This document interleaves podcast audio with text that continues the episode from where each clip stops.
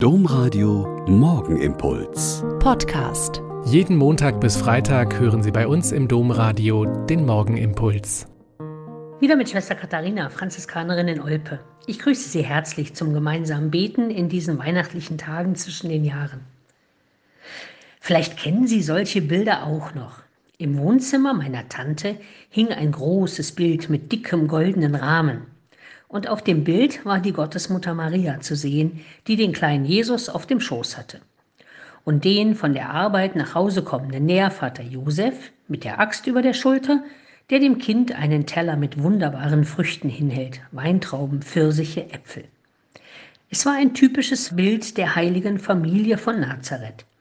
Dieses Fest wurde von der Kirche schon im 17. Jahrhundert eingeführt und im 19. Jahrhundert nochmal stärker betont, weil man gespürt hat, dass die Menschen ein Vorbild brauchten, wie man christliches Familienleben in den damaligen Problemen leben könnte. Und wie ist das dann heute? Bei unseren vielfältigen Familienkonstellationen? Eigentlich brauchen wir nur in die Bibel zu schauen und das schmückende, später dazu gedachte Beiwerk weglassen. Da ist eine junge Frau, die nicht verheiratet, aber schwanger ist. Da ist der Verlobte, der nicht der Vater des Kindes ist seine Partnerin aber nicht wegschickt und sie somit vor dem sicheren Tod rettet. Da ist der Kaiser, der mehr Steuern eintreiben will und somit alle Leute im Reich quer durchs Land schickt, damit seine Steuerlisten perfekt sind.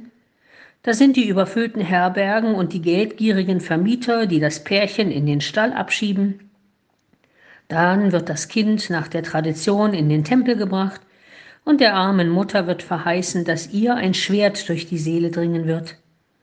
Da ist ein König, der vom neugeborenen König hört und in Panik alle Neugeborenen in der Umgebung töten lässt. Da ist der Josef, der durch dubiose Träume rechtzeitig gewarnt wird und auf die Flucht muss. Da ist die Familie als Flüchtlinge im fremden Land und muss sich so durchschlagen. Da stirbt der alte König endlich und sie können nach Hause, müssen aber völlig neu anfangen. Da nehmen sie den Sohn mit auf Wallfahrt und müssen ihn drei Tage lang suchen, weil er seinen eigenen Kopf hat und neue Wege geht und völlig unverständliche Dinge erzählt. Und immer so weiter. Ich denke, wenn Familien spüren können, diese Familie von Nazareth hat so viel Trouble und Chaos und Katastrophen im Leben gehabt und sie haben es trotzdem geschafft, auf Gott zu vertrauen und ihr Leben auf ihn zu setzen.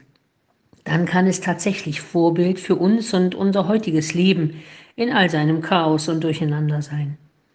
Denn nicht die scheinbar heile Welt auf dem Gemälde mit den köstlichen Früchten stellt die heilige Familie dar, sondern das grenzenlose Vertrauen in Gott, trotz aller Katastrophen.